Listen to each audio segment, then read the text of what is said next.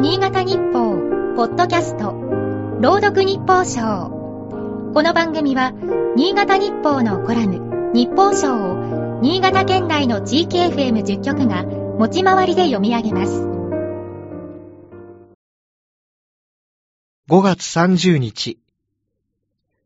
1869年の新潟開港から間もなく、一隻の小型蒸気船が完成する。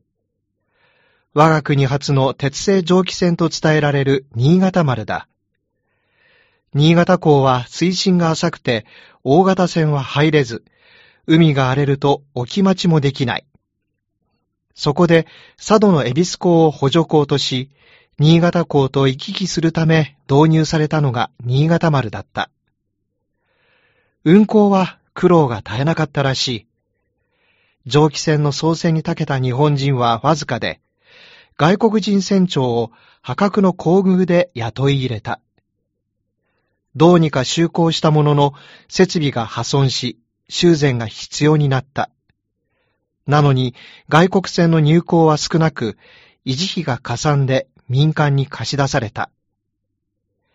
県政運営を船に例えて、新潟丸と呼んだ花住秀夫さんが知事に再選された。本人の弁によると、初当選からの4年間、前知事の突然の辞任で漂流しようとしていた新潟丸の舵取り役を担ってきた。いざ舵を握ってみると、船底に穴が開いていた。県財政が火の車だったことが明らかになった。財政立て直しに追われ、新型ウイルス化の大波にも襲われた。一期目の後悔は荒波に揉まれ続けた。二期目は数々の課題に全速全身で挑めるだろうか。他地域に比べて新潟の活力が乏しくなったと指摘されて久しい。問題が噴出している東京電力柏崎刈羽原発の再稼働についても任期中に何らかの判断を迫られるかもしれない。明治時代に実在した蒸気船と同様、現代の県政を取り巻く環境も非常に厳しい。